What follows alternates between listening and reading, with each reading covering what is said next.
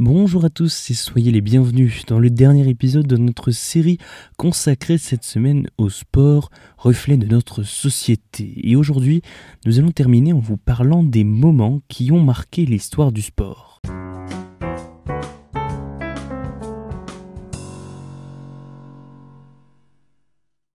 Alors comment parler de ces moments sans évoquer la légende de l'athlétisme Jesse Owens? Adrien, tu nous en parles. Oui, c'est avec beaucoup de plaisir que je vais tenter de raconter en quelques minutes la vie d'un des plus grands athlètes de tous les temps, l'Américain Jesse Owens.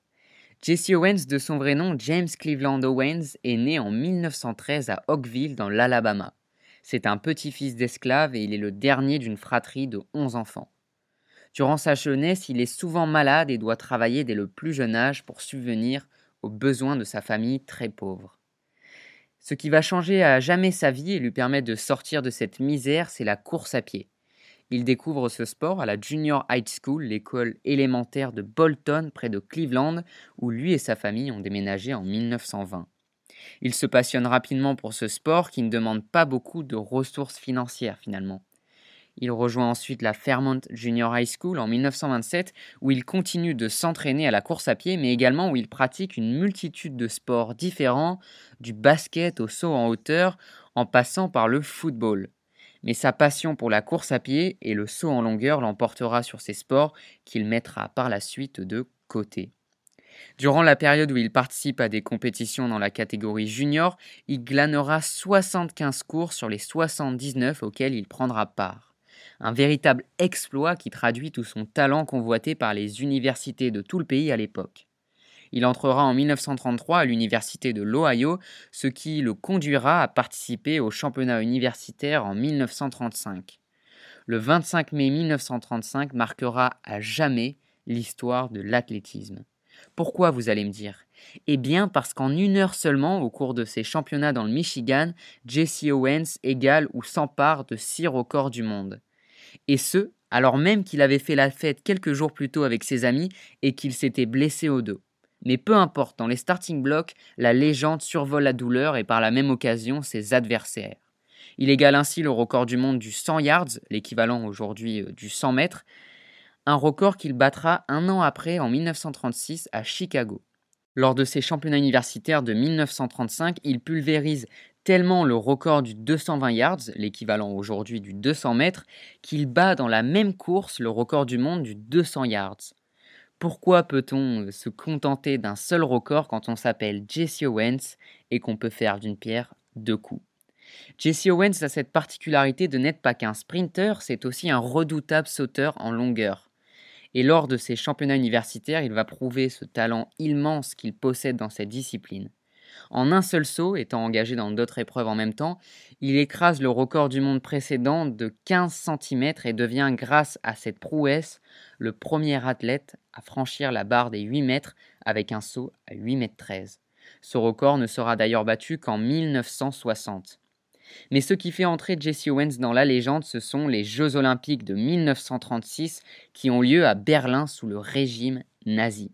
Un athlète noir n'est déjà pas apprécié par Hitler lui-même, et ce encore moins quand cet athlète remporte 4 médailles d'or.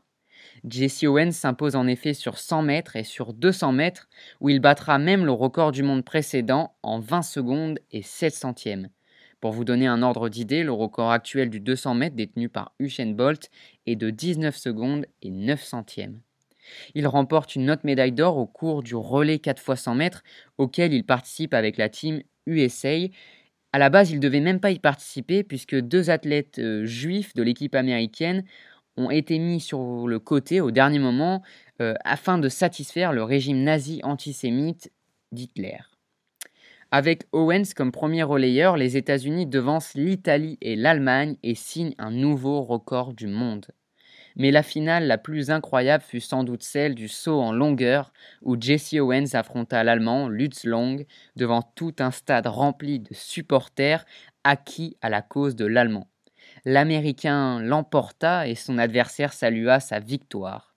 Au contraire d'Hitler qui aurait refusé de le féliciter et d'assister à la remise des médailles. Une version démentie par Jesse Owens par ailleurs, qui en aurait surtout voulu aux États-Unis et à sa politique de ségrégation raciale. Jesse Owens restera longtemps le seul athlète à remporter quatre médailles d'or aux Jeux olympiques au cours d'une même Olympiade, avant que Carl Lewis n'égale ce record aux Jeux olympiques de Los Angeles en 1984 sur les mêmes épreuves. Jesse Owens est certes décédé en 1980, mais sa légende reste intacte aujourd'hui et, a, inspiré des générations entières d'athlètes afro-américains soucieux de s'émanciper grâce au sport. J'aimerais, avant de passer le relais à Milan, qui va vous parler de la victoire surprenante du Danemark à l'Euro de foot 1992, vous conseiller de regarder le film La couleur de la victoire, qui détaille la vie de Jesse Owens et notamment son exploit lors des Jeux olympiques de Berlin en 1936. Sur ce, je laisse la parole à Milan. Merci Adrien et bonjour à tous. On se retrouve pour évoquer les plus grands exploits de l'histoire du sport.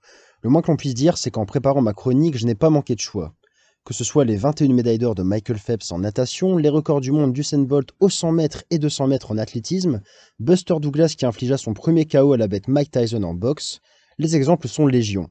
Mais après tout, pourquoi ne pas vous parler d'une histoire héroïque souvent oubliée dans le récit des moments marquants du sport? Il s'agit encore une fois du ballon rond, pour garder les bonnes habitudes, et j'ai décidé de vous conter l'épopée victorieuse de l'équipe du Danemark lors de l'Euro 1992. Initialement non qualifiés pour ce tournoi, leur invitation suite à un concours d'événements fortuits va bouleverser leur histoire et les installer sur le toit de l'Europe. Nous sommes donc en 1992. Toute la planète football a les yeux rivés sur la Scandinavie et plus particulièrement la Suède. C'est ici que se passe la huitième édition du championnat d'Europe. Mais avant de penser à cette compétition, il faut se qualifier par l'intermédiaire des éliminatoires qui débutent en 1990. Bien que non favoris de leur groupe de qualification en raison de l'ogre yougoslave, les Danois ont de beaux arguments à faire valoir. En effet, ils s'appuient notamment sur une colonne vertébrale composée de trois joueurs. Le meilleur gardien du monde à l'époque, Peter Schmeichel, pilier de Manchester United et mastodonte du championnat anglais. Ensuite, nous avons Lars Olsen, défenseur et capitaine indéboulonnable de la sélection. Et enfin, on a l'attaquant Brian Laudrup, habitué des top clubs européens comme le Milan AC ou encore le Bayern Munich. C'est principalement sur ces trois-là que reposait le destin de l'équipe danoise. Problème, seuls les premiers de leur groupe se qualifient pour l'Euro. Mais la marche est trop haute pour le Danemark qui finit deuxième de son groupe derrière la Yougoslavie et peut donc dire adieu à ses rêves d'Europe. C'est amer que l'équipe rentre au pays.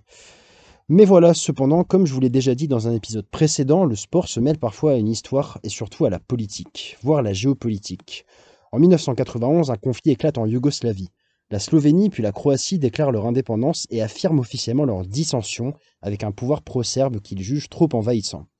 Par conséquent, le 30 mai 1992, le Conseil de sécurité des Nations Unies adopte la résolution 757 par un vote de 13 voix contre 0.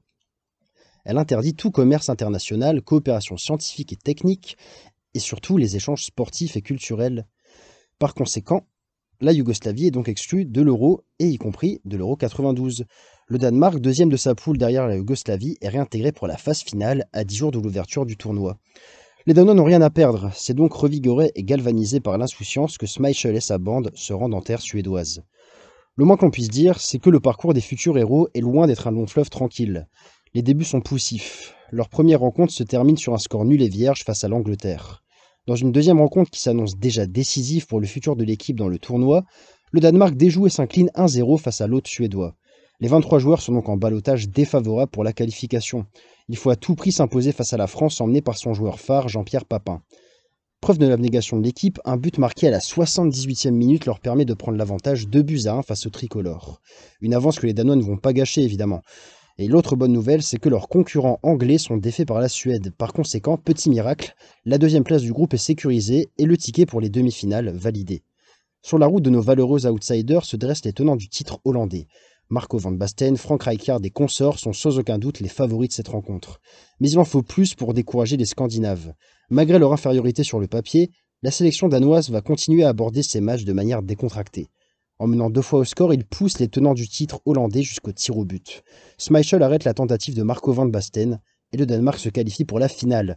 C'est un véritable séisme qui vient secouer le monde du ballon rond, mais le plus beau reste à venir. En finale, c'est l'Allemagne qui fait figure de boss.